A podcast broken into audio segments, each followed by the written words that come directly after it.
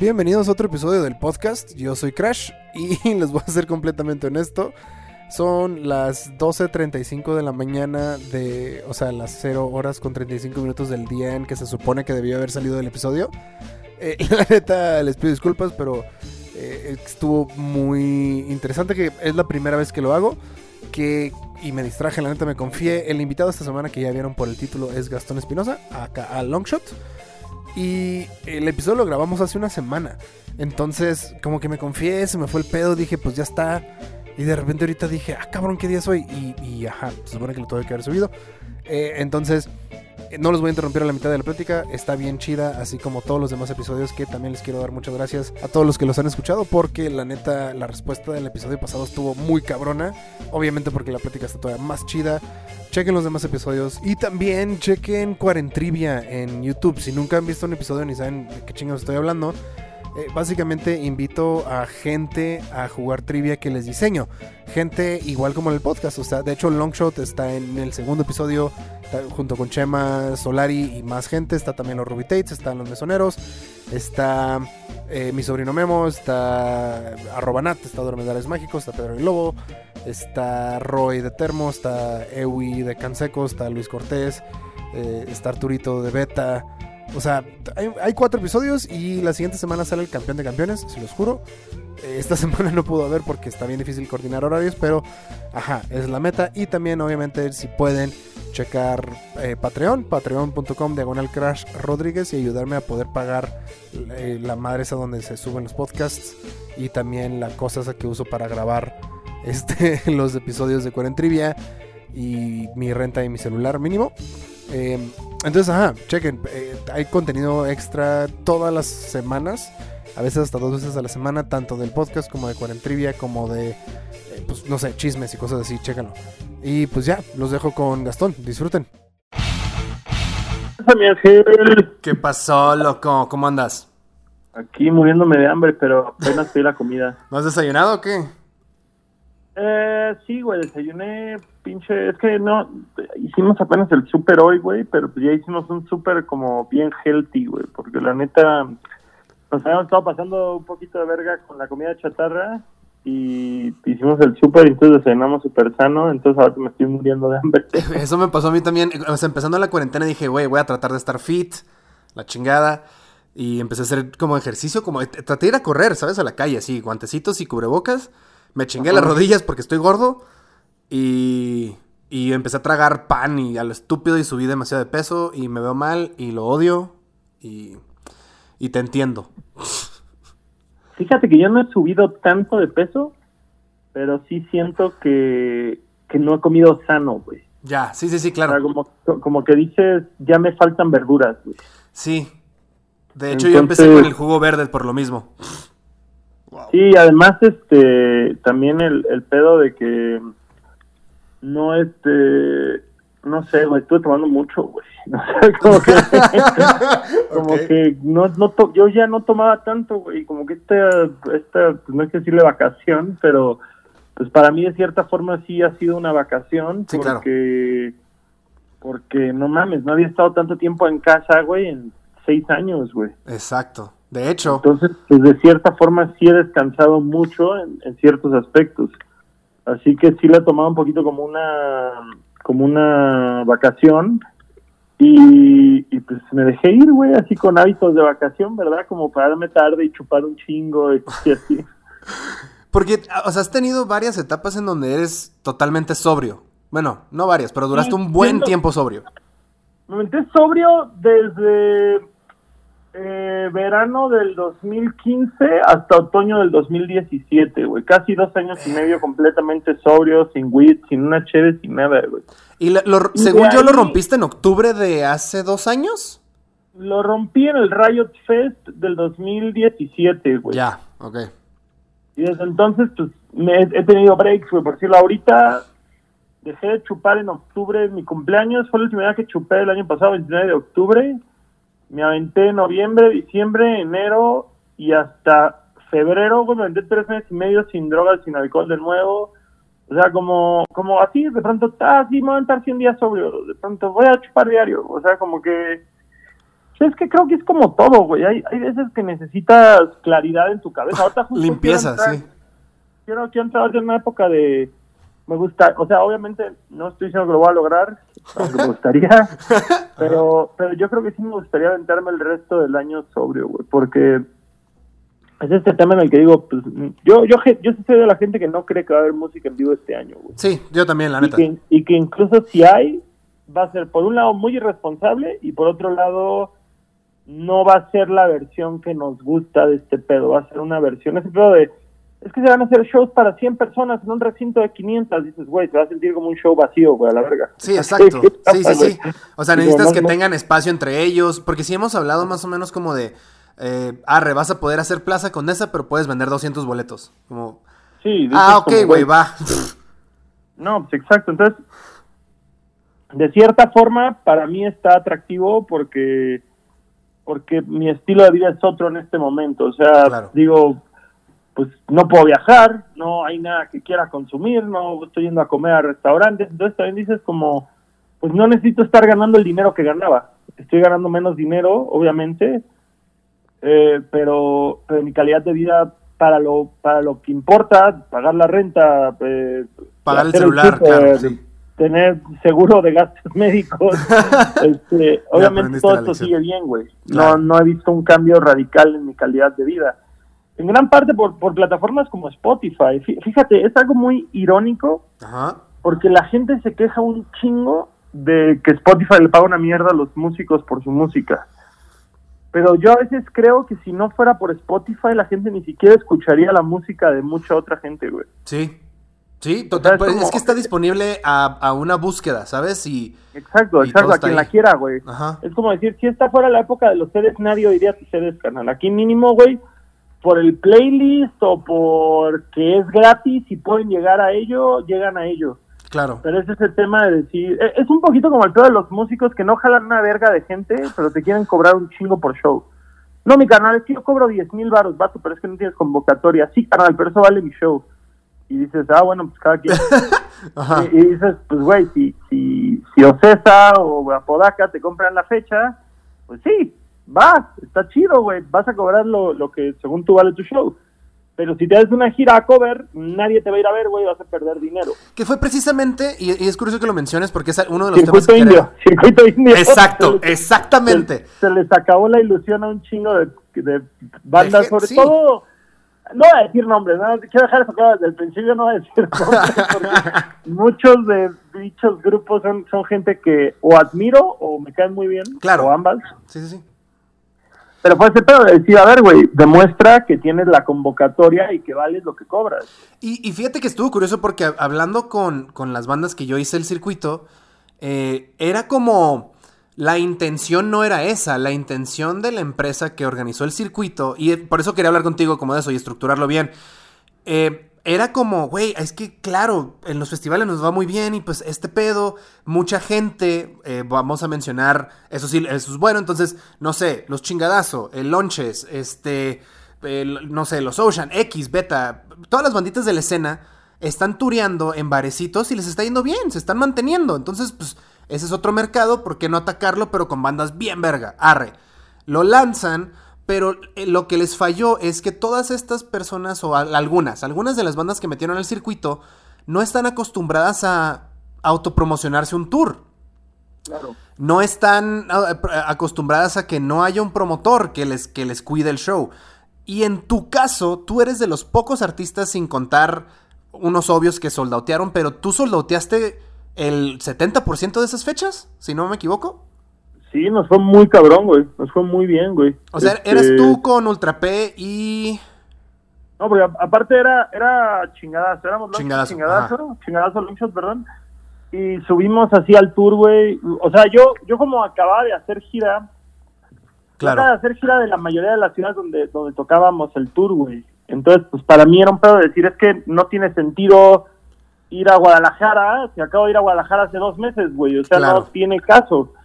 Entonces fue como el pedo de decir, bueno, si nos están poniendo toda la infraestructura, dígase catering, eh, Transportación, que es lo que más gastamos, Y ajá. transporte, que es lo más difícil cuando eres un grupo independiente, pues vamos a aprovechar esta oportunidad y, y ensamblamos una banda. Claro. Y los Ultrapeps eran los morros de Cancún, todavía son los morros de Cancún, eran los morros de Cancún que acaban de empezar a tocar. Un amigo mío, Miguel Samper, que es uno de los mayores como productores y que tiene un estudio en Cancún y todo, de la gente más como proactiva de la escena, Ajá. me dijo, güey, estoy produciendo estos morros que son super fans tuyos, tocan chingón, me mandó maquetas, me gustaron un chingo las maquetas. Y le dije, güey, pues diles que me los llevo de gira un mes.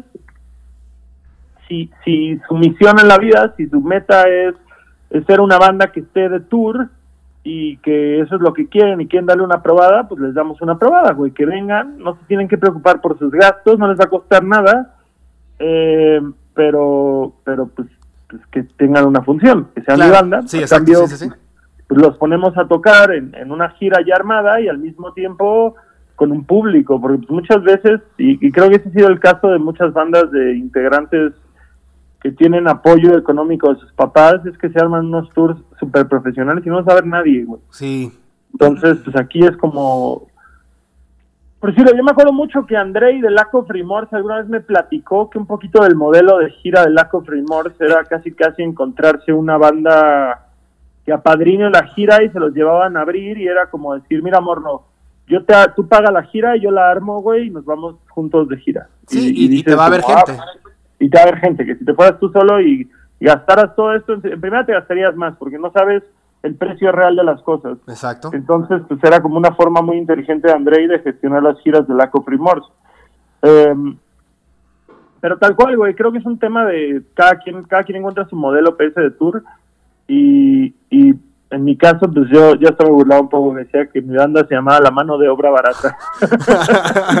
sí, sí, sí. Y no, y estuvo chido, y la verdad es que nos fue bien en esta gira, pero, pero justo tuvimos que darle este giro que fuera con Longshot con banda, que en lo personal pues, es algo que a mí no me encanta, no me gusta tocar con banda, pero pues era más bien el poder ofrecer algo completamente distinto a lo que estábamos haciendo previamente. Claro, y Y, nos, aparte... fue, y nos fue bien en casi todas las giras, o sea, la verdad es que, que pues fue, una dinámica súper divertida. Yo tuve la oportunidad de tocar la guitarra con chingazo, Con ajá. en fechas a las que Alex no pudo ir por su trabajo de, de entre semana. Así que, no sé, güey, me llevo muy bonitos recuerdos y, y pues sí, como dices, güey, hay bandas que, que tal vez son de una época en la que en la que era un poquito más difícil de palpar realmente el éxito. O no sé, güey, nosotros tal vez volteábamos a ver a, a grupos de la avanzada regia Ajá. como, como, como estas figuras del rock de otra época en la que todo eran como esta noción de masivos, no sé, güey. O sea, como, como que cuando eras morro y veías un concierto del Gran Silencio o de Jumbo o de quien fuera tú a saber, güey, Del control, ajá. siempre se veía como mares y mares de gente. Todo se veía como un vive latino, ¿no? Exacto, O sea, sí, sí, sí. que- Yo mismo eso tenía con, con Genitalica, ¿no sé si te acuerdas? Cuando recién empezaron a turear, para mí que fueron a Tijuana es como, es que no mames, me lo imaginé antes de llegar y es, es el concierto masivo tipo el video de My Generation de Limp Bizkit y a la verga, ¿sabes? Va a estar como intensísimo y, y sí, eso es lo que yo me imaginaba también en- de esos tiempos. Ajá. Y cuando se entran al circuito, obviamente, tanto los venues son diferentes y a mí eh, es como raza que si era como, y mi catering, no, pues es un cartón, que cualquier otra banda independiente que no turea tanto dice, ah, pues qué de huevos. Y para ellos era como, no mames, güey, yo, yo pido tres botellas y pido bla, bla, bla. Y como, pues sí, pero... Y, y lo que te decía de la intención del circuito no era eso, pero pa- para los festivales es como, ¿cómo me quieres cobrar 80 varos? Si, si no eres un no eres una banda que, que cuando la gente va al festival dice, pues ahorita está tocando estos güeyes, vamos, pues vamos. Como, no quiero decir relleno, pero ajá. Sí, pues es relleno, o sea, es relleno totalmente. Y, y vaya, güey, algo, algo que también es muy, muy importante de los festivales, que creo que se da por sentado, es la hora, güey. Porque, Claro. Un ejemplo, güey, yo toco en festivales, pero estoy acostumbrado a tocar antes de las 5 de la tarde, güey. O sea, soy una banda de 3, 4, 5 de la tarde, güey. No soy una banda de la noche. Entonces, como que, como que cierta, de cierta forma dices, bueno, este es el grupo que va a tener buena convocatoria temprano Exacto. Pero cuando cuando hicimos Querétaro, cuando hicimos el festival Pulso El GNP, pulso, ajá. Habíamos buqueado también el Marvin, güey, el mismo día con Galaxia Cero. Oh, sí, es cierto. El que, el que fue en el parque, ¿no? Ajá, exacto, güey. Y entonces nos, como que nos dieron a escoger, güey, en el Pulso nos dijeron, mira, güey, hay de dos. o te damos el escenario principal a las 4 de la tarde, güey, o tocas en la noche, pero tocas a la misma hora que Interpol. No. Y todo el mundo me decía, no mames, suicidio, suicidio, suicidio. Y te pongan a la misma hora que Interpol, me vale verga, güey. No mames, tocamos a la misma hora que Interpol. Y te fue muy cabrón, sí, cierto. Nueve mil personas viéndonos, güey. Sí, y, es, sí. y es ahí a donde dices, yo conozco el peso de mi proyecto y también sé que mucha de la razón por la cual no tengo un público más grande es porque toco temprano y mucha gente puede ser el, ah, qué verga, pero yo salgo del trabajo a esta hora, o güey, yo no voy a ir a un festival cuando todavía hay luz, o yo solo salgo de noche, no sé, Claro, güey, o sea, sí, son sí. cosas que, güey, yo soy un adulto, güey, sé perfectamente lo que estoy dispuesto a hacer y lo que no, güey. Entonces es como a menos que sea tu pinche, un, un ejemplo, güey, cuando tocamos en, en Guadalajara en el festival, oh, este que es argentino, güey, que es un- una gira que se hace en Colombia y Argentina. Que el headliner fueron los Caligaris, güey, se me olvidó ahorita el nombre, Ah, güey. ok, no me acuerdo. Ajá. Pero este, acá tengo la computadora, te digo el nombre. Es Longshot, Caligaris, Guadalajara. Tocó igual Ataque 77. Cosquín. Cosquín, Rock. Cosquín Rock, ajá, ya. Yo tenía muchas ganas de ver a las ligas mayores, güey, que es una banda de, las ligas menores, perdón, que es una banda de, como de indie pop de Argentina, Ok. y tocaron súper temprano, y es este pedo de decir, pues, pues vaya, güey, yo, yo que sé que es un grupo que no voy a poder ver dentro de otro formato, pues sí me lanzo a verlo, güey, a las 3 de la tarde, güey, sin Claro. pedo, porque los quiero ver. Pero la gran mayoría de gente no tiene esta pasión por ir tan temprano a ver un grupo, güey, a menos que sea un grupo que realmente les mame, güey. O que sean Entonces- también gente que no tiene tanta responsabilidad y que tiene el varo para pistear todo el puto día. Se Sí, van desde son que los morros intensos, güey, que viven y mueren por la música y Claro. quieren ver a todos, güey. Quieren hacer valer sus, Sus pesos. eh, así es, morros, que un billete, que un boleto de 400 pesos sí le representa un gasto y es como decir, yo voy a vivir el festival. Gente de nuestra edad, güey, si te paras allá a las 2 de la tarde es porque, te, ajá, güey, yo ya no vine a 77 ni a Calgary, güey. Sí, sí, sí. Terminé, toqué como a las 4 y me fui a dormir, güey. Sí. Ya estamos grandes, pa. Bueno, este. Por ahí dicen que la verga no acaricia, güey. Pero dato curioso también es, los kilómetros que tienes recorridos no son, o sea, no son los normales, güey. Eh, cuando yo te conocí, Turia, eras tú y tu celular. Mucha gente se sabe esta historia, obviamente no es como que platícame de eso, pero eh, mucho tiempo tocamos, creo que tocaste el mismo Vive Latino que fue el 2017 tu primero. Beta, 2017, sí. Beta estuvo en ese y Little Jesus estuvo en ese. Me acuerdo mucho porque fueron las tres bandas que yo era como a huevo. Eh, me tocó ir con Beta. Fíjate, yo no, yo no me acordaba que Beta había tocado en ese, güey. Sí, güey. que era. Este, y me acuerdo que te vi en la rueda de prensa del Vive, que es en el Metropolitan. Ajá. Y ahí, terminando la rueda, me acuerdo que estábamos en el carro, eh, yo estaba con, con el equipo con el que trabajaba en ese tiempo, y me acuerdo que dije, no mames, es que, es que Gastón es una puta máquina. O sea, tienes un chingo de pila para hacer lo que sabes que tienes que hacer porque... eh, ¿Le atribuyes eso al hecho que tú ya trabajaste en algo que odias? ¿Odiaste? Sí, totalmente, güey. O sea, y no solo y no solo Longshot, güey. El hecho de siempre estar haciendo muchos proyectos simultáneamente. Porque, no sé, güey. O sea, tal vez, tal vez suene derrotista, pero no sé, güey. Yo no quiero hacer Longshot por necesidad cuando esté más grande, güey. O sea, como que yo sé que que mi proyecto tiene fecha de caducidad, güey. Sé que no, no sé, o sea, fíjate, es, es algo, digo, creo que es un tema para platicar más adelante en, en esta charla, Ajá. Pero en mi caso yo creo que este es el momento en el que más gente escucha Longshot, pero no creo que sea el momento más famoso de Longshot. Ok. O sea, es como decir, creo que, siento que hace dos años era más famoso que ahorita, pero ahorita me oye más gente, entonces es algo, es algo raro. Pero digo, no, no, no quiero clavarme en ese tema todavía. Ajá. Más bien es este tema de decir, yo no quiero a los 45 años estar de tour porque es lo único que sé hacer. Cla- ok. Es como sí, decir, sí, sí. si a los 45 años toco, es porque quiero tocar y porque me puedo dar el lujo de hacerlo. Y definitivamente no quiero tocar a los 45 años como toco ahorita. En, en, En, como ven- que ahorita en estoy- venues, ahorita- ajá. y, y, y esta es una, una bronca que tengo bien seguido con mi manager, güey, que le digo, es que quiero irme a tocar a, no sé, si, si vamos a Monterrey, eh, yo voy a decir que hagamos aparte dos fechas en Tamaulipas y tal vez el domingo en Nuevo Laredo. Me va a decir, no mames, güey, pinche Nuevo Laredo, te van a ir a ver 60 cabrones, güey, ¿por qué quieres ir ahí? No mames. Y, y pues digo, güey, es que sí, obviamente el dinero es un factor determinante, güey. En ningún momento voy a fingir que el dinero no me importa, el dinero me importa un chingo. Pero es este tema de decir, yo vengo de una ciudad chica, yo vengo de Cancún, yo vengo en la puta ciudad en la que teníamos que manejar tres horas a Mérida para poder ver grupos. Simón. Y, y con suerte, porque muchos grupos iban a Mérida. sí, sí, sí. Y, y, yo tenía la oportunidad de dos veces al año, tal vez, gastarme mi dinero, irme al DF eh, y ver a Ula Espuma y 301 Izquierda en el Foro Alicia y el siguiente día No FX en el Vive Cuervo Ajá, o, no sí, sé. sí, sí, bueno, el Hard Rock Live. Y aparte estaba loco y de pronto me ganaba un concurso de Telehit y me mandaban a Nueva York al War Tour y Sí, sí, como sí. que siempre tuve este colmillo de ver cómo chingados lo lograba, güey. Eh, y, y siento que, que justo, que es este tema de decir, eh, siempre he tenido como ganas de hacer cosas y de emular cosas que veo en otros lados y traerlas para acá. Entonces, tal cual, güey, quiero, mi, mi inquietud no se frena con la música, mi inquietud no se frena nada más con estar sobre el escenario. Y disfruto un chingo estar en el escenario, disfruto un chingo estar de tour, pero como te digo, no quiero que a los 40 años tengan que hacerlo por necesidad.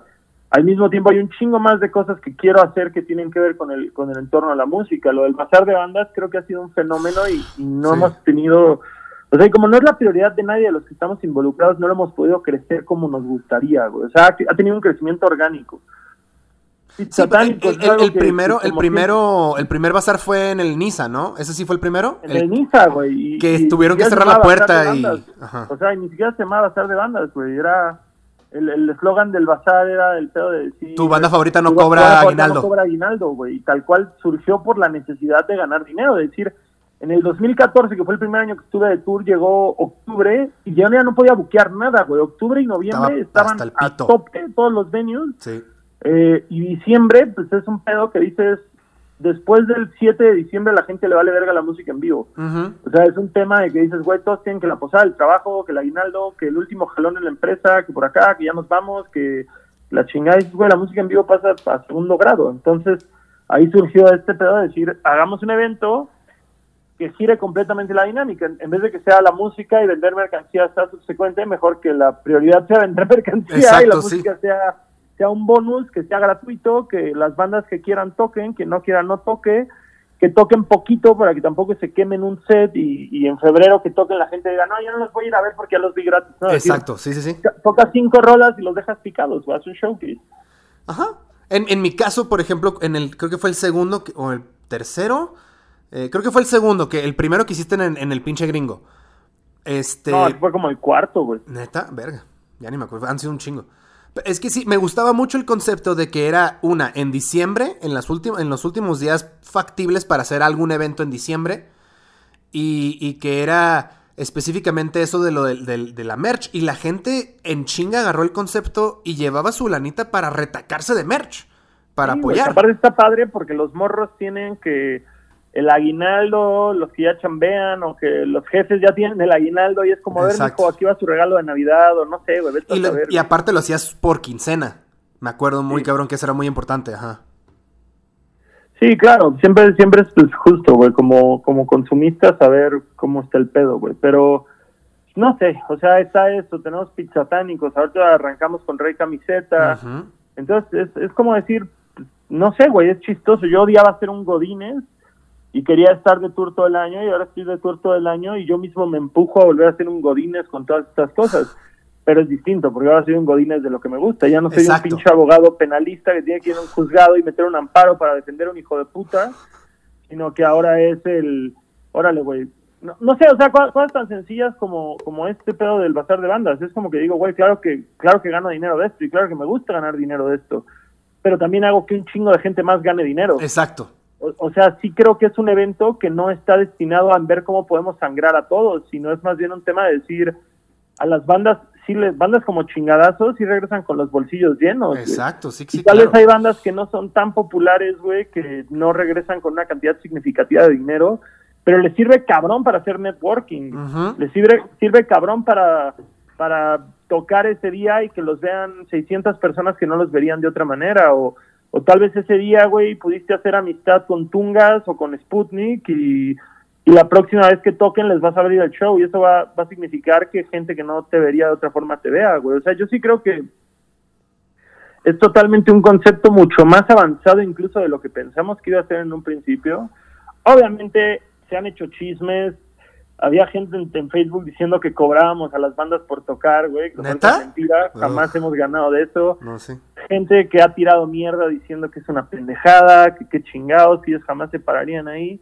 Y es como dices, está bien, güey, no se paren aquí, güey. Pues sí. Justo ninguna de estas bandas es alguien que, que tenga una actitud que vaya de la mano con, con lo que nosotros creemos, güey. Por lo general son bandas que si bien han sido parte de, la, de una escena semejante a la nuestra, también siempre se han distinguido por ser los güeyes más snobs y más criticones y más intolerantes. Entonces, es ahí cuando, cuando no sé, güey, yo me doy cuenta, o sea, y, y, y retomando un poquito lo que te decía de ya no soy tan, ya no me siento tan famoso como hace dos años, Ajá.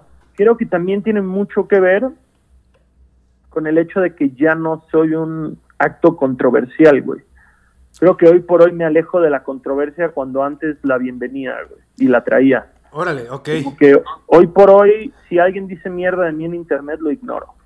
Si alguien empieza a criticarme a mí, a mi música, a mi actitud, o, a buscar cosas que ni siquiera he dicho, o a torcer historias, güey, no me peleo, güey. O sea, gente, gente que sé que no le agrado y que habla de mí en internet, güey, con una constancia, güey, que ni mis fans lo hacen, güey.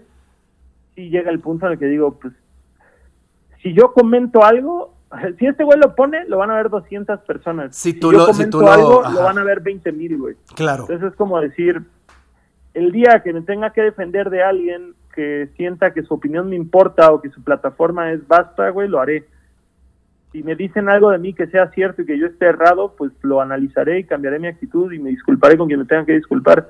Pero cuando nada más son haters que no han logrado nada y que su escala de valores ni siquiera va con la mía, güey, entonces ¿por qué chingados me molesto, eh? Y sí me Y acuerdo justo, que... ah, dile, Tristemente vivimos en la época en la que la controversia, güey, este, vende. Ve a, Te- ve a Tekashi, ve a Kanye, ve a, ve a todos estos vergas, güey, que, que no son, ma- digo, bueno, por a mí no me gusta Tekashi, no me gusta su música. Kanye, soy súper fan de muchas partes de la historia de Kanye, Ajá. pero, pero es este tema que dices, pues tristemente tienen más atención ellos que muchos artistas geniales, que el único recurso que tienen para su popularidad, güey, es hacer música increíble, güey pero no son gente que, que venda su trabajo a partir de la controversia. Y es triste, güey. No sé, a mí, a mí por decirlo, analizo el polo opuesto de, de todo este argumento. Childish Gambino, güey. No mames, es, Childish callado. Gambino es, Es un vato, genio. Es un genio musical, tiene el respeto de todo el mundo y creo que tiene tres fotografías en su Instagram y creo que nunca ha subido una historia, güey. Y tiene un, creo que tenía, si acaso cuando salió el, el This is America, subió en su Twitter eh, nada más el link y después lo borró. O sea, me acabo de meter a su Twitter y tiene cero tweets, güey. Así, Sí, en no Instagram, güey. En Instagram, en Instagram tiene 3.8 millones de seguidores, incluyendo a Longshot.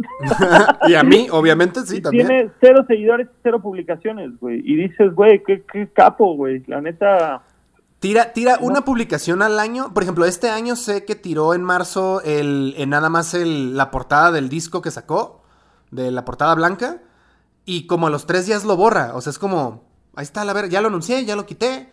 Fuck you. Twitter tiene 2.4 millones de gente, incluidos yo, y aquí estoy viendo. eh, Out of Context Community, obviamente, Andrés Canalla y Longshot. ¿Sabes? O sea, sí. O sea, y dices, güey, qué chulada, güey. Qué, Sí. qué puta chulada. Fíjate, yo la neta admiro un chingo ese pedo, güey. Eh, y, y no sé, güey. Es este pedo de que dices, lo que ese güey hace, la gente lo consume. La gente se le va, Sí. se le va encima, aman todo y, y dices, güey, pues es un genio, güey. Es Y, que- y logró crear. Y aparte creo, güey, que vive más pacífico que todos. sí, pero... O sea, ese pedo de no tener que estar, que, que también es un lujo, güey. O sea, es un lujo el no tener que preocuparte por tu presencia en redes sociales, güey. Ujú, Totalmente, pero... Pero- es que también él- siento yo que le regresó el misticismo a su personaje, entre comillas, porque... Totalmente, güey. Totalmente. Que creo que eso es algo que se ha perdido en esta época durísimo. Horrible, sí. A, mí me pasa, güey, que de pronto, no sé, güey, alguien que yo mamaba durísimo y de pronto lo sigues en redes y dices, no me agradas, güey. Sí, Genuinamente, exacto. no me agradas. Me das hueva. Sí. Y creo que es algo del por qué sigo amando. Fíjate, los dos polos, güey, los, dos polos de mis héroes de la música. Tim Armstrong y, y, y Fat Mike de NoFX. Tim Oh. Armstrong de Ramsey y Fat Mike de NoFX. Sí. Tim Armstrong es una persona de la cual son mínimas las entrevistas que hay. Y, y justo volteo a verlo y tengo una admiración por él y por su trabajo y por su obra y por las cosas que hace y escucho atentamente las pocas palabras que, que hay suyas. Y por otro lado, Fat Mike, todo lo contrario, es un güey súper vocal, pero que también tiene una personalidad más, más chistosa, más cómica, más ácida, güey. Es una persona que no se disculpa, es una persona que es políticamente incorrecta y al mismo tiempo respeta sus valores y sus principios. Que este güey jamás ha firmado con una disquera, se ha burlado de todo esto, jamás ha participado donde todos han buscado reproducciones en MTV, este güey ha huido de ellas y, y a- y al mismo tiempo es rico y exitoso. Pues sí, pero él, él- él es true, pero también es un poco, no sé si llamarlo me- meta, pero es como, él, él se caga más el palo a él mismo y a su banda que lo que, o sea, cuando dice un comentario fuerte, la neta lo dice y hace un chingo de ruido. Cuando fue Sí, lo claro, güey, cuando, ¿sabes? cuando, o sea, ese güey ha estado, ese güey ha estado inmiscuido en un chingo de controversias del punk, que obviamente los puristas lo odian, güey. Yo al Ujú. revés, yo, yo digo, es un güey bien congruente con su estilo de vida y acuérdense de lo que era el punk en los ochentas, o sea, Exacto, sí, sí, no, sí. no, no se trata de esta nueva cultura de, de sobreanalizar palabras y, no sé, güey, o sea, justamente es un tema súper controversial, y güey. regresando porque- un poquito, perdón, ¿eh? Pero, o sea, como, sí es, es, es muy bizarro y creo que es, no, no le vas a atinar a nada. O sea, cuando tú le puedes decir ahorita, es que el vato es bien chido, va a salir mañana un video de ese güey cagándose en un, en un cono y se lo va a dar a alguien. Es un decir. Este, pero lo que mencionabas de Childish, de que lo que saca lo consumen de, de Donald Glover, está muy cabrón porque también lo que saca está verguísima. O sea, Atlanta es una puta joya. Cabrón, que el güey no duró cuánto en producción, año y medio en, en nada más en decir, estoy escribiendo el guion, no me estén chingando a la verga. Ya lo había comprado y también, y fíjate, justo, justo creo que es un güey que no ha podido avanzar con sus proyectos por sus otros proyectos. De decir, como, Sí. bueno, Atlanta lo estoy haciendo yo. Pero al mismo tiempo me cae, güey, ser Simba y ser Lando Calrissian. Y es como, ups, voy a tener que poner mi proyecto en hold Ajá. dos años, güey, porque me cayeron estas oportunidades gigantes de trabajo, güey. Y no es, no es por chupar un chingo tu falo, pero lo que mencionas de. de. eh, como de tu proyecto, que tiene un final. O sea, que sabes que, que eventualmente estaría chido que tuviera un final. Donald Glover o Childish, desde el año pasado que sacó Redbone en un concierto, dijo: Los veo el siguiente año con el último disco de Childish Gambino. Sí, a la verga. Sí. Y cuando le preguntaron al respecto, este, el vato dijo como es que yo creo en los finales, completamente creo en los finales y creo que eh, predecir y decir cuándo van a ser los finales es donde yo estoy, a la donde yo estoy cómodo. Entonces, este, si sacó ya su nuevo disco, pero según yo, a lo que dijo, no lo va a turear. O sea, obviamente ahorita no se puede, pero no lo va a turear, su plan no era turearlo. Eh, es, obviamente tienes un putero de feria y te das el lujo de poder decir eso, pero que a gusto porque el vato está produciendo otras cosas, podría en cualquier momento hacer la película de Community que ya casi casi es un hecho y sabes que el, el- el- el running gag de ese pedo era pues necesitamos 20 millones para este güey, ¿sabes? O sea, ¿qué te digo? El vato lo que ha tocado lo hace oro. Y Sí, tú, tú cual. también, Gastón, tú también. Ah, gracias, gracias, bebé. Yo no, yo no pido 20 millones todavía, güey. Aún. Pero, pero mira, justamente, justamente es este tema, güey, de, de- o sea, qué, qué cabrón, ¿no? Qué cabrón que pueda darse esos tacos el pinche Childish Gambino, güey. Eh, el Donald Glover. Yo, yo en lo personal creo que mi, mi noción de finalizar las cosas es distinto, güey. O sea, vamos a contextualizar, güey. Yo empecé a turear Longshot a los 27 años, güey. Y de pronto es como que digo, güey, no mames, creo que Alemán a los 27 años ya era el, el- el artista del género más grande en todo el país, güey. En la historia del rap mexicano. Creo que nadie ha llegado tan lejos de forma... Tan veloz. Digo, obviamente, si, si lo comparas con Cártel de Santa, pues, pues está cabrón, ¿verdad? El Es otro de pedo. Cártel. Claro. Pero el legado de Cártel viene de, de, una década en la que las disqueras y la televisión todavía te hacían la carrera, güey. Este güey lo hizo solo, güey. Y tiene números que se acercan y, tiene más seguidores en ciertas redes. Es, como un tema de debate, ¿quién, quién ha llegado más lejos. Pero lo que voy es, pronto volteas a ver y dices, güey, cuando yo estaba empezando, estos güeyes ya estaban así posesionándose y, lo que les falta. y, y de pronto dices, pues también hay que entender, güey, que si vas por la vida asumiendo que tienes toda la vida para hacer lo que quieres, un día te vas a dar cuenta y ya pasó tu pinche tren y, no lograste ni la mitad de cosas que te hubiera gustado lograr. Entonces, para mí es más fácil decir, yo voy a hacer este pedo hasta los 36 años. Ok, ¿cuántas cosas quiero lograr de aquí a los 36? Esto, esto, esto, esto y esto. Es, muy es, es tener muy claro, güey, que no vas a lograr muchas de las cosas. En otros aspectos puede ser que hasta logres más, güey. Pero en el momento en que ya tienes una medida de tiempo versus una medida de proyectos, creo que es más fácil el, organizar tu tiempo de manera que, que, que, hagas lo que te corresponde para llegar ahí, güey. Obviamente, si sacas un disco que esté culero y la gente no responde a eso, o, de pronto hay una pandemia mundial y tienes que estar encerrado medio año en tu casa, pues ya son factores, güey, que no van de la mano de lo que tú querías hacer o no querías hacer. Pero al final del día, el decir voy a hacer tres discos en tanto tiempo versus voy a llegar a tocar al Auditorio Nacional, creo que son eh, metas, güey, para dos categorías distintas, güey. Decir, como, pues esto es lo que está en mi posibilidad de hacer y, llevarlo hasta este lugar. Y tal vez, tal vez si te pasa el periodo de tiempo, ya lo haces esto hasta los 36, a los 36 dices, güey, todavía tengo un chingo de ganas de hacer esto y, veo que estoy encaminado a lograr esto otro que quería. Va, continúa, güey. No hay, no hay ninguna ley que te, que te, que te detenga, güey. O, o, justo que digas, sabes que ya llegué hasta aquí y creo que es mi momento de tomarme un break de X cantidad de años y enfocarme a esta otra cosa que me gustaría hacer y que nunca le he podido prestar la atención. ¿Te ves, te ves en un futuro como, como un pedo más detrás de? O sea, como, como, como, no sé, sea con tu propia disquera o rama de disquera. O... Sí, totalmente, güey. Totalmente siento que hacia ahí va este pedo, güey. O sea, la, la neta es que a mí me da mucha risa, güey, porque, y, y no lo digo de una forma petulante o mamona ni nada, güey, pero por decirlo, eh, Sabino, güey, yo lo ayudé con sus primeras fechas y antes de que agarrara manager, yo fui su manager como dos semanas. y ahorita el vato es gigante, güey. dices, güey, qué cabrón. obviamente conmigo de tour y vendiendo pichotánicos jamás jamás hubiera llegado ahí, güey. Qué bueno, claro. qué bueno que se buscó un manager, güey. El Ed Maverick, tres semanas antes de que firmara con Universal, yo hablé con él para que se acercara a trabajar con nosotros y ya de ahí Choc lo agarró de tiempo completo y demás. Ahora, eh, ok eh, chingazo de Kung Fu, pues yo se los presenté a Chuck y yo hablé con ellos para que trabajaran juntos y la madre, güey. Y entonces de pronto digo como, bueno, pues tan pendejo no estoy, güey. Exacto, sí, sí, sí. dos de los proyectos más grandes de la nueva generación nacional, eh, yo como que hablé con ellos antes de que reventaran, entonces digo, no estoy diciendo que gracias a mí haya pasado nada en sus carreras, para nada, al revés, creo que todos son responsables de estar donde están, pero ese es el tema de decir, si yo hubiera sido manager en ese momento, pues hubiera trabajado con dos de los más grandes. Claro, sí, sí, sí, y aparte... Y chingadazo, chingazo tal vez no tiene el tamaño de estos dos proyectos, pero al final del día son un grupo que, que ya tiene una convocatoria tamaño Plaza Condesa exacto, y que lleva haciendo este proyecto por tanto tiempo. Entonces es cuando digo, pues tan pendejo no estoy, creo que tengo una noción de qué cosas funcionan y qué cosas no funcionan y y la mitad del tiempo es estar pendiente de lo que está pasando y, obviamente pues ser, ser honesto y disciplinado en tu trabajo. Claro.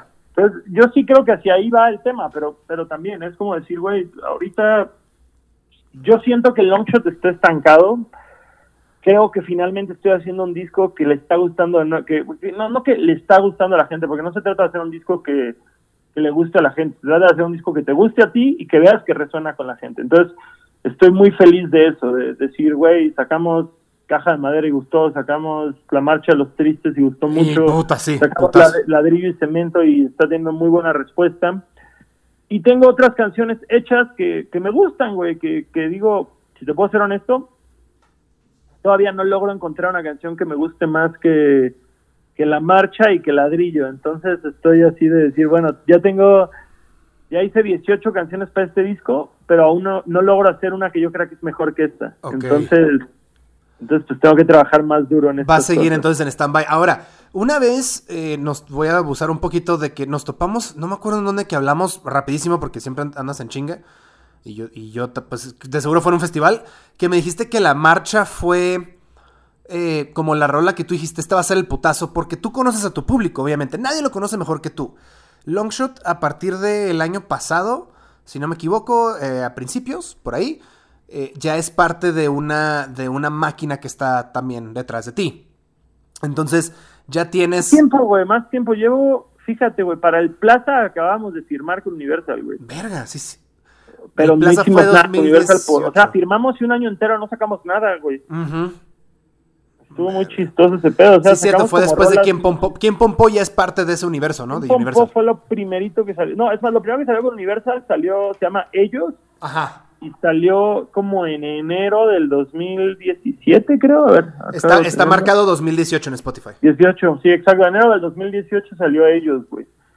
De ahí poco tiempo después salió Ken Pompó, salió así, salió todavía este año la de Quiero ver sol. No a salir de casa, que en lo personal no creo que sea una buena rola. ¿Neta? Pero, pero creo que, o sea, creo que es un jingle, güey. Creo que es una canción. O sea, no, no siento que. Vaya, güey, si llegaras Longshot, tienes Longshot, ah, mira, escúchalo y pusieras todo a salir de casa, no me gustaría que esa fuera mi carta de presentación. Ya, vaya. Ok, claro. A eso, a eso voy, güey. Sí. Entonces, eh, justo. Ahora, no voy a salir de casa fue escogido por la disquera o fue, tú dijiste, pues esta es la primera, fuck it? Vato, tenía el beat, el beat me gustaba un chingo y fue como decir, necesito sacar algo. Y la saqué y todavía, güey, cuando la grabé le dije a mi manager, güey, me caga esta rola, güey, es una mamada, güey, la neta no, es una rola que estoy sacando por sacar algo, no es una rola que realmente necesite sacar. Pero también ahí te va, güey, si no hubiera sacado esa rola, no hubiera empezado a rodar a, rodar ahora sí que la pinche avalancha, güey. O sea, como que es ese pedo de decir, no me arrepiento de haberla sacado, porque si no hubiera sacado esta canción, no me hubiera apurado a sacar otras canciones, no me hubiera puesto a escribir y no hubiera retomado como este gusto por hacer música, güey. Claro, ok. Que ya me tenía muy sepultado entre otras actividades. Es, lo, que te, es lo que te quería preguntar. Eh, de, de el, o sea, en realidad tienes cinco años sin sacar una producción discográfica. Tú. Eh, duraste tu cabrón porque sigue yendo un chingo de gente a los shows, güey. Exacto. Yo digo, güey, que digo ya, ya era para que fueran 50 personas por show y no, güey, sigue yendo un chingo de gente. No, pero fíjate que creo que fue, es el hecho que, no sé, Club de los 27, esa es la del video de los mariachis que te putean, ¿no? Es Club de los 27 salió en el 2016, esa canción. Pero en, lo, en ese tiempo, a que sacaste llaves, sí pasó bastante. Y llaves fue un vergazo. O sea, es como que la gente dijo, ay, güey, escuché ya todo el disco, está bien verga, Simón, lo tureo, bla, bla, bla. Pero de repente sacaste el video de llaves y reventaste otra vez. Muy cabrón. Llaves, llaves fue el primer, lo que, el primer vergazo que yo siento que clave fue llaves. Sí. O sea, la neta es la primera, y hasta cuando hice la rola, güey. O sea, justamente lo que tú acabas de decir, güey, de tú sabes lo que va a funcionar y lo que no. Cuando yo hice la, desde que hice el beat de llaves, güey, dije, wow, esto suena fuerte, güey. O sea, este, este beat tiene algo. Sí, está en mí cagarla. Y el coro, güey, nunca subestimes el poder de un coro pendejo, güey. Claro. Y la neta, justo, güey. O sea, ya ves fue un vergazo. La canción, a mí, Romcom me gustaba mucho, la verdad. Pero jamás pensé que Romcom fuera a ser lo que fue, güey. Porque Romcom es por mucho la canción con más plays que tenemos, güey. O sea, es chistoso porque no creo que sea mi canción icónica. No creo que cuando la banda oiga diga Longshot, piensa en Romcom como la canción icónica. Todavía creo que Llaves sigue siendo la canción más icónica, güey.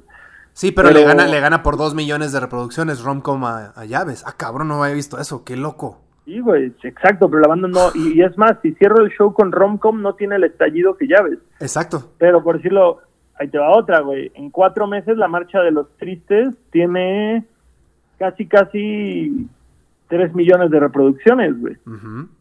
La marcha, la marcha es un vergazo, Gastón. La, marcha, es un vergazo, güey. No mames. Y lo, y, lo bonito, güey, fue que yo esperaba que pasara algo cabrón con Caja de Madera, güey. Yo decía, esta rola es una verga, no sé qué. Y sí le dio bien, pero la verdad es que no trascendió. O sea, fue una canción nuestra que le gustó a la gente, pero no se fue al siguiente nivel, güey. Creo que creo que me gusta aceptarlo, no es una canción de nicho, güey. Es una canción que funciona para los güeyes que tuvieron su minuto de tocar la guitarra de amor. claro, sí, sí. La marcha sí fue más universal, güey, y sí fue el vergazo. Y ladrillo y cemento no va mal, güey, pero la verdad es que yo se los, o sea, en, en, tanto en la agencia como en la disquera, como el Vicky, todos, no, es que ladrillo y cemento es el vergazo del disco, es el vergazo del disco. Y yo dije, De no, hecho, la es, es lo que me dijo eh, Vicky. Una vez hablando con él, me dijo, güey, espérate a la que sigue, está bien. No, sí, el ladrillo. Espérate a la que sigue, está bien verga, que no sé qué. Dije, ah, cabrón, ok, ah, ok, va. Y, o sea, ladrillo lleva cuatro, 482 mil, medio millón. que dices, medio millón en un mes no está mal, güey. Es Te pones a pensar sí. que no voy a salir de casa, tiene dos años y tiene 900 mil reproducciones, pues medio millón en un mes no está mal, pero no... Ahora, ¿crees que sea el, el hecho del vergazo de marcha? Es que, quieras o no, el, el te- la temática agridulce de depresiva en tus letras con un beat, eh, entre comillas, juga- ju- juguetón, es parte de la esencia del longshot. Eh, Club es algo así, ¿sabes? Eh, muchacha, las dos versiones también es como un beat, no tan juguetón, pero sí es con temáticas agridulces. Y, güey, la marcha es como un throwback de lo que estuviste haciendo en el Youth y en el Les juro que sí llego, pero con un beat que, te que se pasaron de verga, ¿sabes? O sea, la neta, yo no, yo, yo me atrevería así hasta casi casi pensar que son dos artistas distintos, güey. O sea, yo sí no veo ni trazas de, ni trazas de, Órale. les juro, ni, o sea, yo sí siento que estoy haciendo algo completamente distinto a todo lo que había hecho. Y no lo digo como parándome el culo o, o nada por el estilo. O sea, por decirlo, ahorita vamos a sacar un sencillo con Galaxia Zero Longshot ajá. Y, y sí digo, ok, sí, esto tal vez suena un poquito más a- al long shot clásico, ¿no? Al, al que siempre, al- con el que arrancamos y todo este rollo. Pero pues sí, lo que es caja de madera, eh, todavía, güey, no va a salir de casa, güey, puedo, puedo conectarlo al, la- al, feeling de canciones como Guachafón o cosas por el estilo. Este pedo, la neta, sí, sí, este, sí me voy por otra línea totalmente. O sea, Órale. sí siento que, que es otro rollo el que estamos haciendo. Es que está, está, no sé, güey. Y ahora, pregunta del, de entre como la industria. ¿Crees tú que el disco eventualmente cuando salga, ya sea, yo digo Coming Soon 2025, va a Ah, incluir... madre. va, va a incluir... No, fin de año, güey. Fin de año sale el disco, güey. O sea, sí, sí estamos, digo, ajá, hay el viejo dicho de cuéntale a Dios tus planes y escucha cómo se ríe, güey, Exacto. pero... Sí, sí, sí. Y, y, y todo este año creo que ha sido justamente... Para todos, para todos. ese- ese- ese dicho, pero si todo sale como debe salir, este año sale. Porque la verdad es que nunca... Es más, güey, tengo más demos para este disco que canciones del Youth. Ok, O sea, es como si me dijeras, sí, 18 grabo todas las canciones que ya tengo, ya, ya tendría un disco más largo que el Youth. Pero es como que dije, por mi contrato es a 20 canciones, han salido 5 canciones. Ok. Quiero escribir 30 canciones y nada más soltar 20, que es algo como que la medida con la que todos los artistas que admiro se han Se regido. miden. güey. Ajá, sí, sí. Y creo que en México es algo que no hacemos, güey. En México es... este, Escribimos 10 para sacar 10. quiero sacar un disco de 15 rolas, estás escribiendo la catorceava en el estudio todavía, güey, así de, no, pues tengo este riff, banda, ¿qué tranza? Y, y, y, y, güey, es, es sabido que casi siempre las últimas rolas que escribes con el pinche culo en la mano son las que terminan eh, pegando, güey.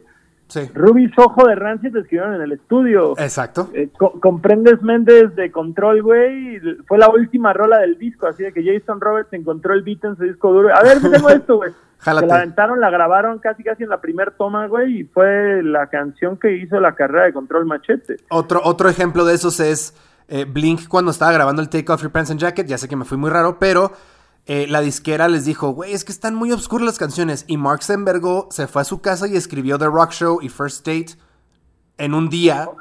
Llegó, las grabó y, ah, ok, esos son los sencillos. Ok, va.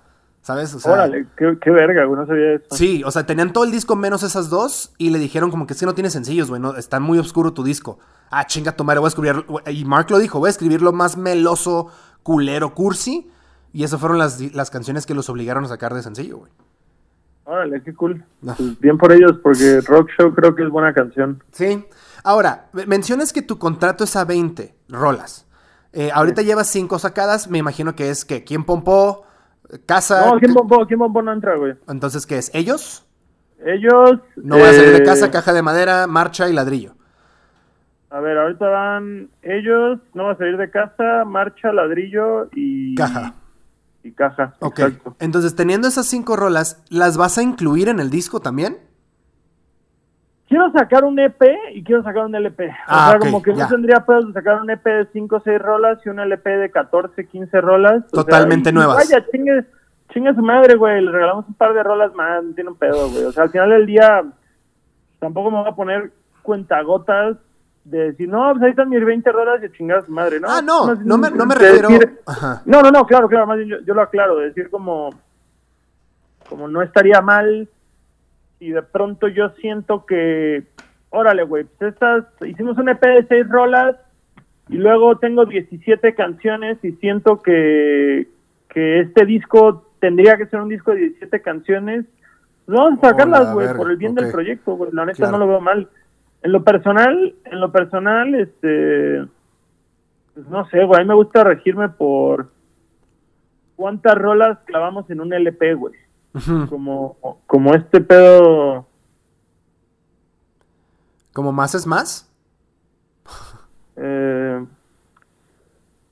perdón, este, sí, justo, güey, el, el tema de decir, eh, no sé, güey, no, no más es más, es más bien, me gusta, me gusta imprimir un disco en vinil, güey, me gustaría Ya, este, esta ok. capacidad, entonces, si hago un disco de 20 rolas, pues va a estar cabrón, güey, que metamos 20 rolas en un vinil, a menos que sean rolas muy cortas, que O tres este viniles en disco tu. todas en las rolas están siendo de pinches, este, Cuatro cuatro minutos. minutos, güey. Sí. Así que lo veo cabrón. Entonces sería decir, bueno, pues si sacamos esta versión LP, vamos a tener que sacar dos canciones del disco. Y eso no está tan chido. Claro. Igual también está la opción de sacar los B-sides y esas madres. Pero o sea, está curioso, como, como pedo del parte del negocio.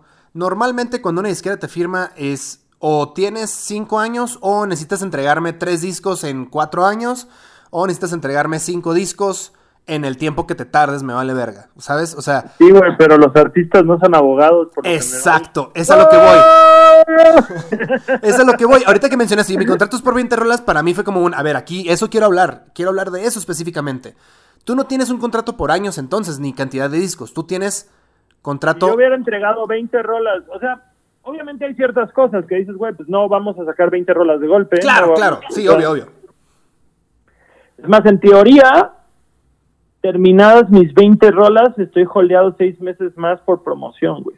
Ok. Pero pues es como yo digo, ¿cómo chingados vamos a hacer promoción, güey? Si me acabo todo el presupuesto de videos, este, Claro. ah, antes de que salga el disco. Mm. Y, y también, güey, te digo algo, la neta, hay una visión global sobre las disqueras que creo que ya no converge con esta época, güey. La verdad es que toda mi experiencia con la gente de las disqueras ha sido súper chida, güey. Todos en Universal han sido un amor, güey. Todos en Universal... Digo, eh, hay que entender dónde está parado uno, ¿no, güey? No puedes Ajá, esperar, ajá. güey, que... No puedes esperar, güey, que con tus pinches... eh, en mi caso, güey, con mis reproducciones de un, un millón de plays en un año por canción, se me dé el trato de J Balvin, güey. Claro, sí, sí, sí. Laferte Sí. es como decir, güey, tienes que entender que este pedo es un negocio, sí, sí hay gente apasionada, sí, sí hay gente que, que obvia, eh, va a sonar súper mamador el comentario que voy a hacer a continuación, pero Frank Turner fue justamente el que me dijo, haz a la disquera parte de tu proceso, porque esa es la, porque, porque es normal, güey, es tú, Ok. tú vas, tú como persona de un negocio, siempre vas a darle más interés, más atención y más recursos a algo de lo que te sientes parte, güey. Claro. A que si un güey llega y te dice, aquí está mi disco, me vale verga tu opinión, sácalo y métele un chingo de dinero, pues a menos que sea una mina de oro, pues, pues, por lo general vas a darle lo mismo que te está dando a ti o, o lo vas a contemplar tanto como te está contemplando a ti, güey. Entonces justamente este tema de decir, desarrolla una relación con la gente con la que trabajas Ajá. y, y obviamente hazlo sentir parte del proyecto. Eso hemos hecho y ha sido bastante satisfactorio trabajar con la disquera. Eh, ahora bien, también está este tema en el que tú dices, si termino de hacer el disco con la disquera y no veo que esté pasando nada, que no podría pasar si yo fuera un artista independiente, entonces ¿para qué chingados les voy a dar el 84% de lo que genera el disco? Claro.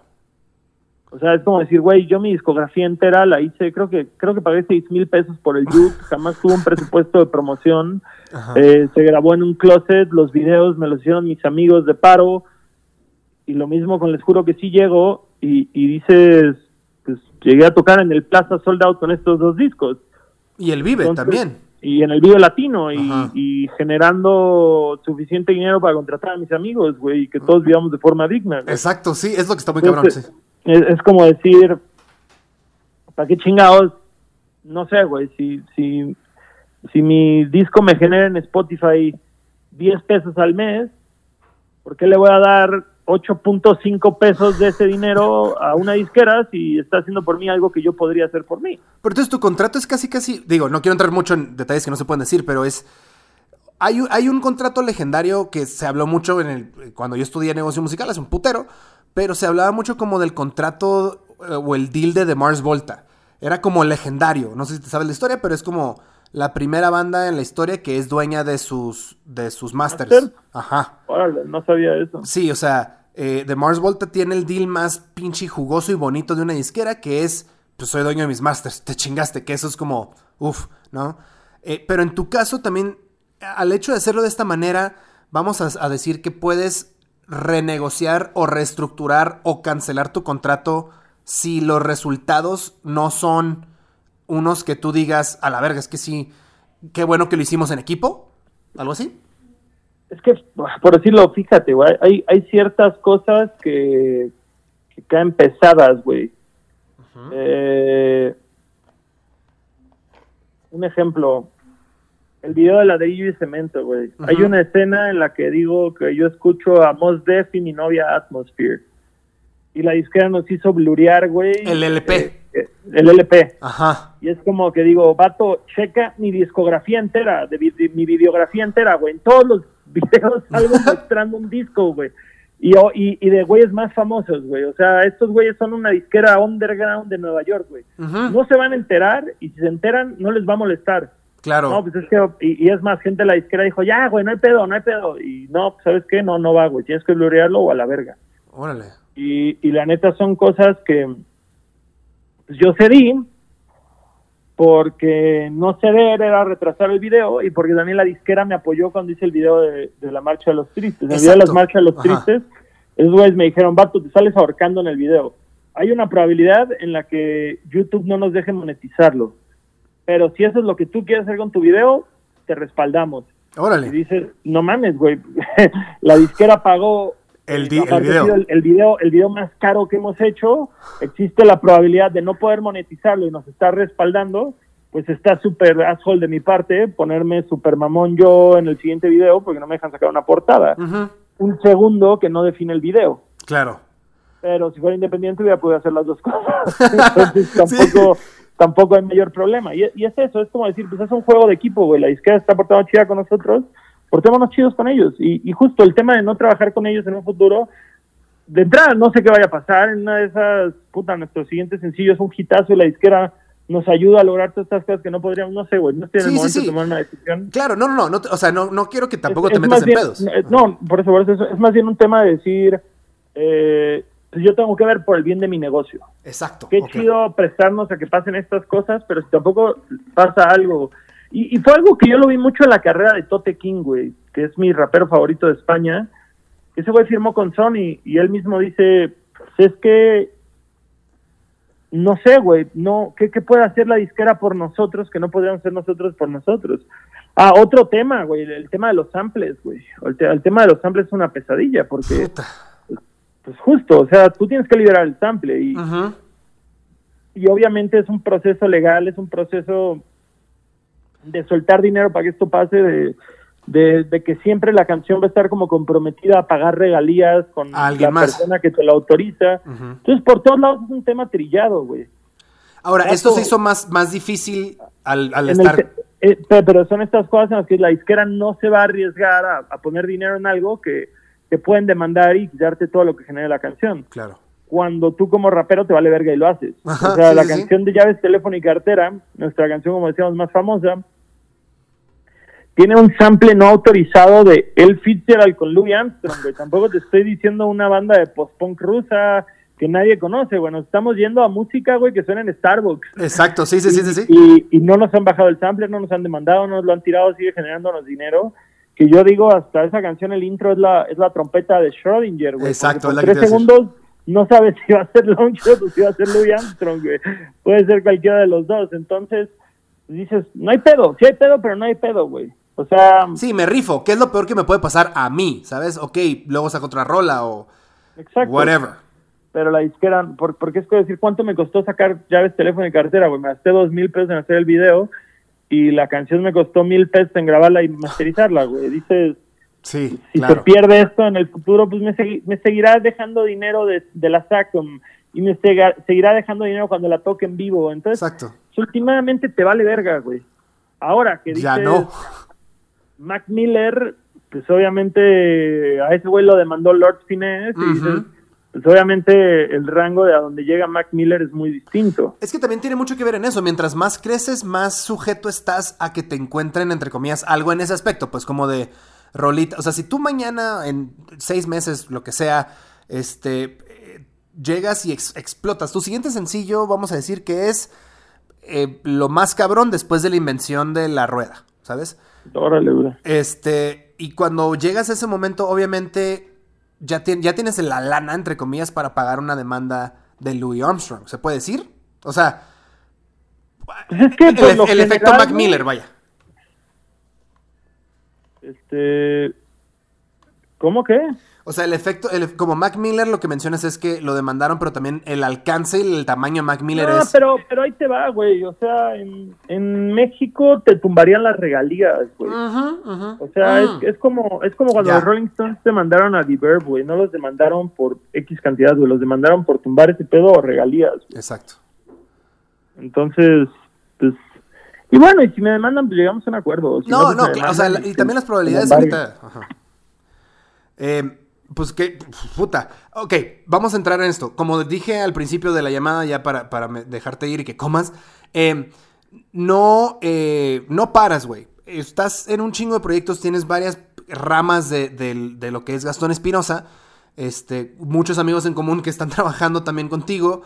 Eh, Llegaste a un punto donde tu marca eh, o tus ideas ya le están da- ayudando a pagar la renta y comer a mucha gente.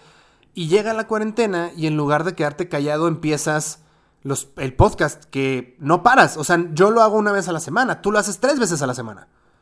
Es correcto. Eh, aparte de eso tienes eh, patrocinadores y a, a quienes les tienes que cumplir ciertas cosas, me imagino. Y tienes invitados bien verga que es como tú lo que quieres hacer es esparcir la palabra de trabajo duro con también cosas interesantes. Pues de entrada, güey, lo primero que quiero hacer, güey, es divertirme un chingo, güey. Porque, porque es eso, güey. Al final del día me mama todo lo que hago. O sea, no, no, ahorita, ahorita estamos a punto de empezar otro negocio y justamente me senté, güey, lo analicé y dije, esto lo estoy haciendo nada más por varo, no lo quiero hacer, güey. Sí, sé que, sé que puede ser un gran negocio y dejarme mucho dinero, pero qué puta hueva andar lidiando con todo lo que voy a tener que lidiar nada más por el dinero, güey. Para eso mejor soy abogado, güey.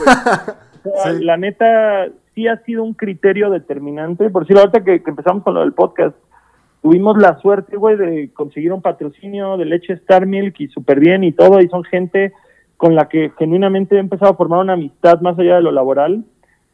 Pero en un principio sí fue como que me dije, si no lo hacemos dentro de los criterios que les estoy solicitando, no lo voy a hacer, porque ya no quiero hacer cosas. Las cosas que más me he arrepentido en mi carrera han sido las cosas que he hecho simplemente por dinero y no obedeciendo mi visión detrás de esto, güey. La neta, cuando hicimos la canción de Mis Reyes contra Godines, es como que digo, güey, nosotros propusimos una canción. La canción eh, les gustó la letra, pero no iba con la escena que querían. Totalmente de acuerdo.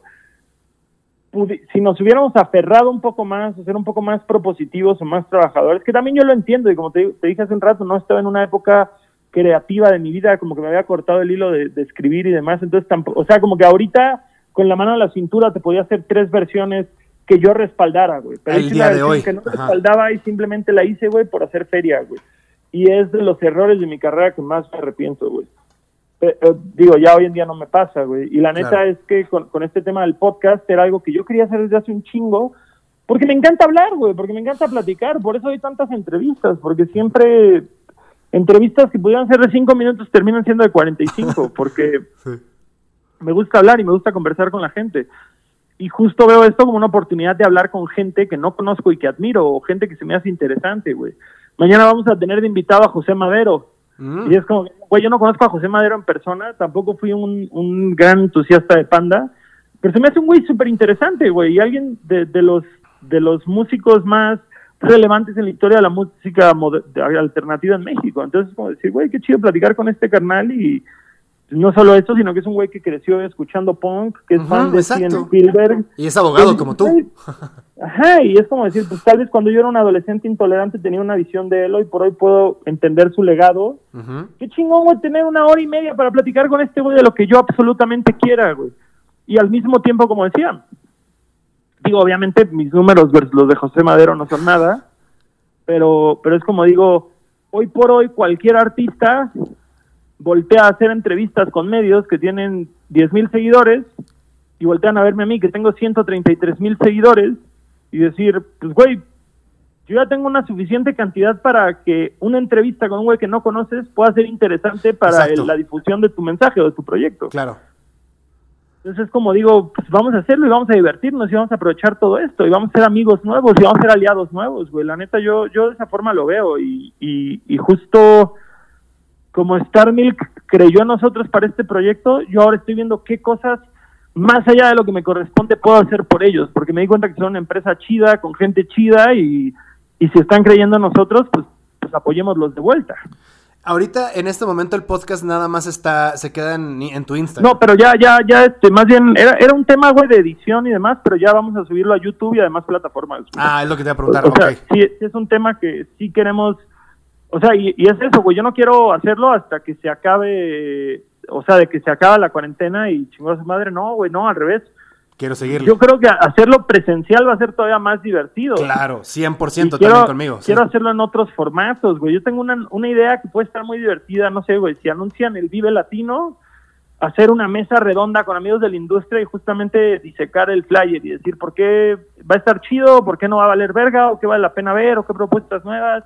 Lo mismo con el ceremonia, si hay una batalla de rap, hacer mesa redonda. Claro. De pronto, si, si, justo, y, tal vez estar un poquito más pegados a la actualidad, siempre está chido, y, y sobre todo, teniendo la plataforma de hacer tres, al, tres a la semana, que como yo digo, no lo veo como trabajo, güey, porque tampoco ¿Estás platicando con alguien hora y media? estoy platicando o- con alguien, güey. Es más, puede ser que ni siquiera sepa lo que hacen, güey. Ni siquiera tuve que hacer una investigación de campo previa, güey, de lo que estás promocionando o así, porque no soy un medio, güey. Sí. No soy un medio, no soy una entrevista, no soy un periodista, no, güey. Soy un cabrón que te invitó a echar una cheve y platicar, güey. Y es más, tú, tú platícame por qué debo estar, o sea, no por qué debo estar interesado, pero es más bien como, órale, ¿qué estás haciendo ahorita y qué representa y de dónde vienen las ideas y todo este pedo? Es, Exacto. es yo no soy un periodista, güey, yo soy un músico más que estoy platicando con la gente, conozco un par de cosas y, y me voy a ir de esta conversación conociendo un chingo de cosas más que tú me vas a enseñar, güey. Y el gusto este que le estás metiendo a las cosas y la, y la, ¿cómo se puede decir? Como la, lo casual de cómo lo haces es precisamente el por qué cuando, cuando, gracias por cierto, grabaste lo de la trivia conmigo. Este, perro. estuvo bien, verga. Eh, es- me te, te dije al final, como hay algo que no hagas bien porque te sale muy bien. O sea, eres una, eres un amor, me imagino, y creo que lo sé. Eh, en- eh, personalmente y también trabajar contigo, no, no hemos tenido tanto el gusto, pero alrededor de ti, la gente que está contigo, hablo con ellos, como, güey, qué chulada trabajar con un güey, o lo que veo, que le emociona dar entrevistas, ¿sabes? Y que se, y si se tiene que quedar seis horas, lo va a hacer. Y también que él mismo dice, antes de cierto festival, en el lobby de mi hotel, me vale verga, voy a vender merch. Y voy a conocer a la gente que me quiera conocer. Y eres súper proactivo y sabes lo que, lo que, lo que se necesita para poder avanzar, güey. Porque tienes que comer, ¿sabes? Y entonces, eso. Aparte, haces lo del podcast y las entrevistas, pseudo entrevistas que haces, güey. La de Badía, dio la casualidad que grabamos la trivia un día después de lo de Badía. Y te quise hablar como 5 o 10 minutos de, güey, es que estuvo muy cabrón. Se fueron 3 horas y media. Oye, pudo ser más, güey. Pudo Claro. ser más. La neta, o sea, yo creo que si no, si no parábamos la conversación, o sea, y quedamos de hacer una sobre la magia caos, que, que no sé de ese pedo, pero a mi carnal le apasiona un chingo, entonces me encantaría saber qué onda. Y, y, güey, divertidísimo. O sea, también con Marino de chingazo de Kung Fu fueron También, tres horas. Sí. Y luego hay gente con la que es una hora. Ahorita, ahorita tuvimos este una con Will de taller para niños. Ajá, y ayer. Nos falló, nos falló durísimo el internet. Mm, Y a mí me frustró un chingo, güey, porque la neta es que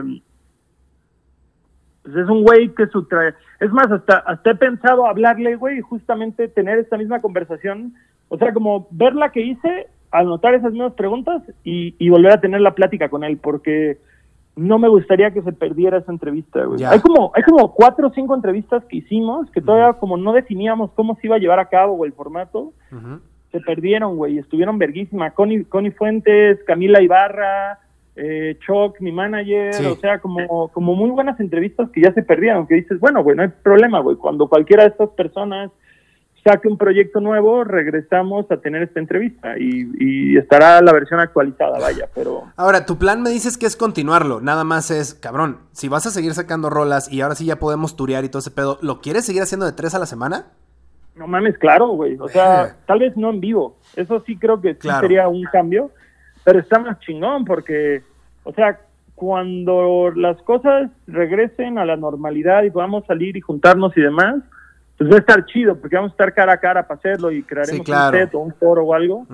Pero también nos da esta libertad de decir, güey, pues cuando vayamos a Guadalajara nos vemos con tal güey, y cuando vayamos a. Monterrey nos vemos con tal güey. O y como te digo, sí. es, esta oportunidad de conocer gente que admiro, de decir, güey, no mames, tenía un chingo de ganas de sentarme una hora y media a platicar con Jonás de, De. Mosh. Plastilina Mosh, eh, o con Marta Igareda, puta, me encanta Marta Igareda, cabrón, la neta... Sí, sí, sí. La neta sí es de que dices, güey, claro que crecí, güey, con Amarte Duele, güey. Sí, por supuesto. soy súper fan, güey, y soy, soy un freak de los chick flicks mexicanos. Entonces, es esta oportunidad de hacerlo.